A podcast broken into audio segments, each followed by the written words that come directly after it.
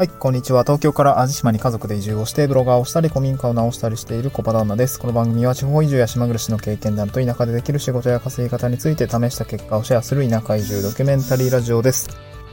えー、っと、12、ん ?11 月23日ですかね。えっと、まあ、勤労感謝の日ということで、まあ、祝日ですけれども、まあ、もう1日半分ぐらい終わったんでね、まあ、なんか、今日どうしようかなっていう話もするわけではないんですが、今日のトークテーマはですね、地域おこし協力隊に向いている人の3つの特徴について、今日はお話をしたいなと思います。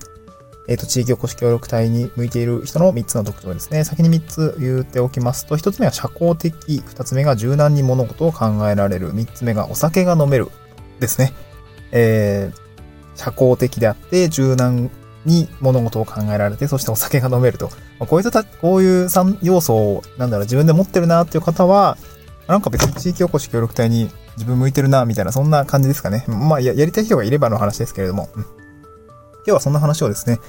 え、ちょっと一つ一つ深掘りをしていきたいなと思います。で一つ目の社交的ですね。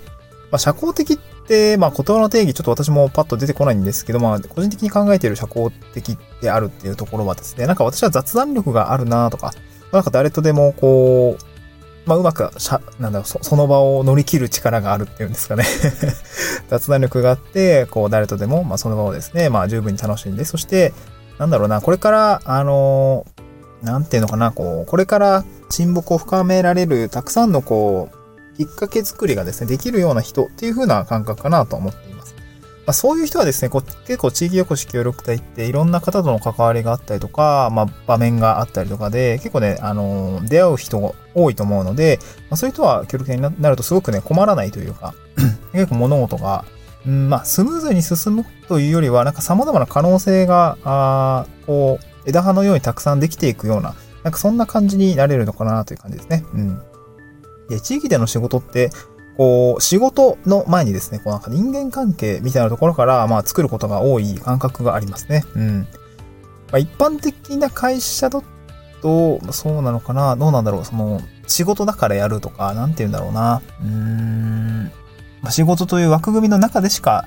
こう、なんだろうな、仕事をする、受ける、で任す。なんかそんな関係性だけだったように感じるんですよね。私も東京でサラリーマンやってた時って、まあ仕事と、仕事とプライベートで完全に割り切っていて、なんか仕事上の付き合いとか、プライベート上の付き合いってもう全然別に分けてました。そう。で、だからその仕事の人はもう仕事しかしないし、その飲み会はね、まあ、たまに会ったり行くんだけど、なんか別になんか深入りしないというか、うん、あ、僕別にいいですみたいな、そんな感じで、結構ね、会社辞めた後残った人間関係ってなんかあるかって言われてね、実は何一つないんですよね。まあこれなんかもったいないとこ言われることもあるんですけど、まあ私はなんかそんな感覚でしたね。うん。そう。完全にプライベートな人間関係は、そ、そっちはそっち、こっちはこっちって感じで分けていたので、なんか東京で働いてた時は、なんかそれでもな成り立っていたって、そういう感じがありますね。まあ、ただこっちの地域の仕事とか田舎の仕事みたいなところは、こう、まあそうはいかないというか、結構、うん、ま、えー、ウィットにとん、なん、なんだろうな、ウィットな関係って言い方あんま好きじゃないんですけど、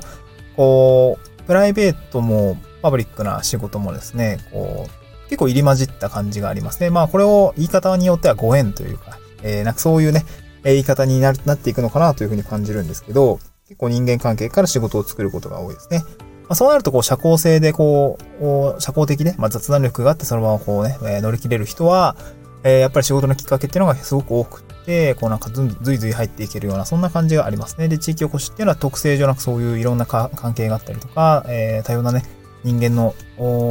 場面の、なんですね、えー、なんとかの会とか、なんとかのセミナーとか、なんとかの打ち上げみたいなね、あそういうイベントの打ち上げとか、結構たくさんあるんで、なんかそういう場面が多いので、なんかそういうこう自分は社交的だなとか、えー、雑に、なんか人と喋ることが困らないみたいな人は、こう地域おこし協力隊に向いているなという感覚がありますね。うん。で、三つ目、えー、二つ目ですね。えー、柔軟に物事を考えられるですね。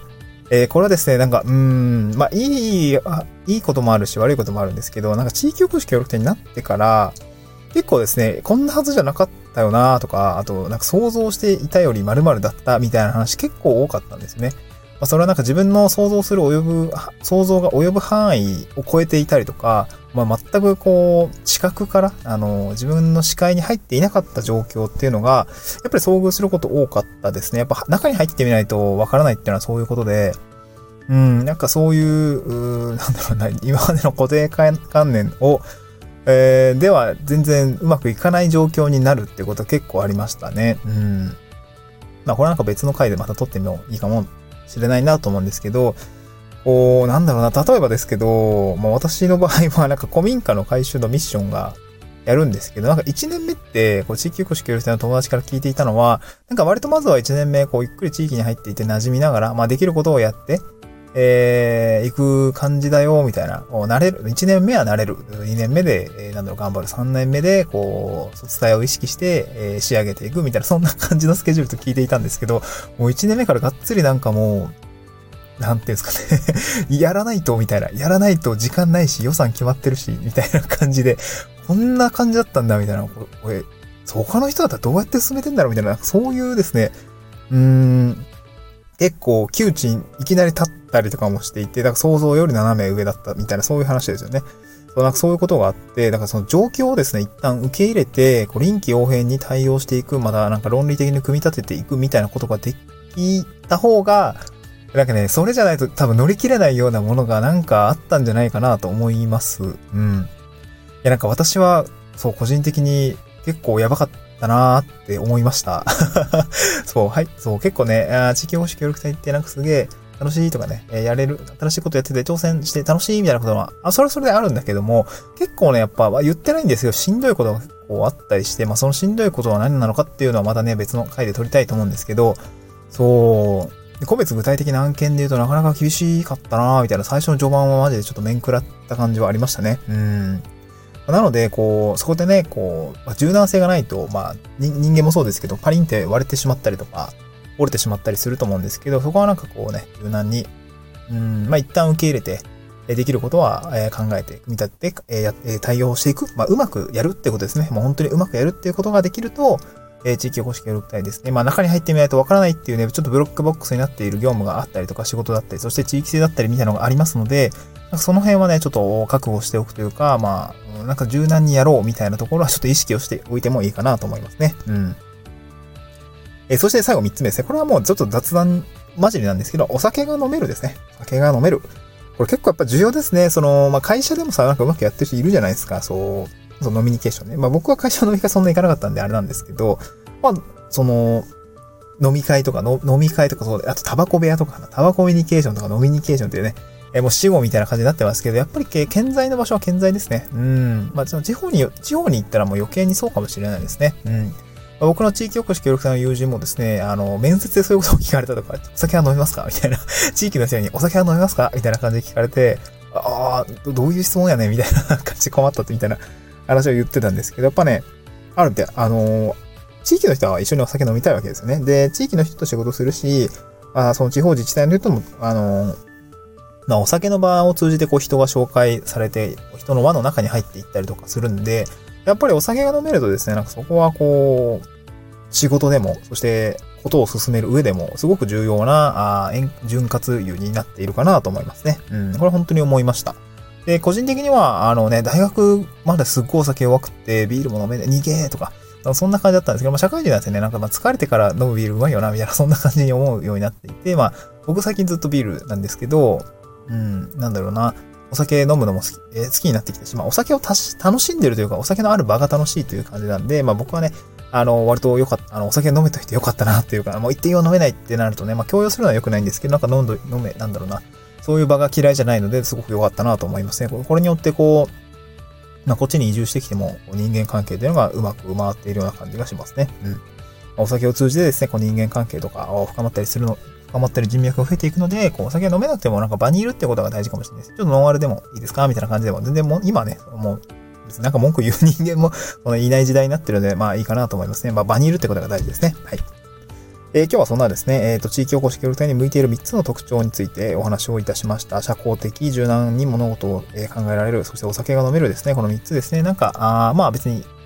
絶対やれってわけじゃないんですけど、なんか意識しておくとなんか活かせるところも多いかなと思いますので、ぜひ参考にしてみてください。今日はですね、合わせて読みたいに、その地域おこし協力隊ってどんな仕事をミッション型とフリーミッション型の違いは、記載の流読感で見極めるというようなんですね。えっ、ー、と、ブログを書いておりますので、こちらの概要欄にリンク貼っております。うん。で、まあ、地域おこし協力隊に向いている、向いていないの話絡みでですね、まあ、ち、あの、地域おこし協力隊の仕事もですね、ミッション型というのとフリーミッション型というものが、あお、お、なんだ、大きく二つに分ける傾向としてあって、えー、なんていうんでしょうね。自分で組み立てていくものとなくすでにある仕組みの中でこう頑張っていくみたいな、そういうのがあるんですけど、まあ、そこの違いについてまあ理解しておくことで、まあ、自分がどっちに向いているのかなというようなところが、測ることができますので、まあ、ぜひね、あの、読んでみていただければなと思います。サンド FM の概要欄にブログのリンクを貼っております、あおりますので、そちらから見てみてください。えっ、ー、と、このスタンド FM ですね、えっ、ー、と、こんな感じで、こう、地域おこし協力隊の話だったりとか、スタンド FM、えっ、ー、と、あ、違う、スタンド FM じゃないわ、えっ、と、なんだっけ。えっと、あ、田舎暮らしの話とか、まあ、そして地域で仕事をしていくってことの話についてお話をしておりますので、ぜひアプリですね、インストールしていただいている方は、えー、ぜひフォローをしてみ、えー、てください。えー、まあ、いいねもね、ぜひ押していただけると励みになりますので、ぜひよろしくお願いをいたします。えっと、スタンド FM の概要欄に Twitter のリンクも貼り付けております。Twitter の方もですね、結構アクティブに更新はしておりまして、まあ、田舎の、えー、まあ、この情報が一番早いですかね。うん。田舎暮らしの話だったり、移住のコツだったりとかね、あと地域おこし協力隊のお話についてお話をしております。ぜひフォローしていていただければなと思います。えー、今回は以上にしたいと思います。また次回の収録でお会いしましょう。バイバイ。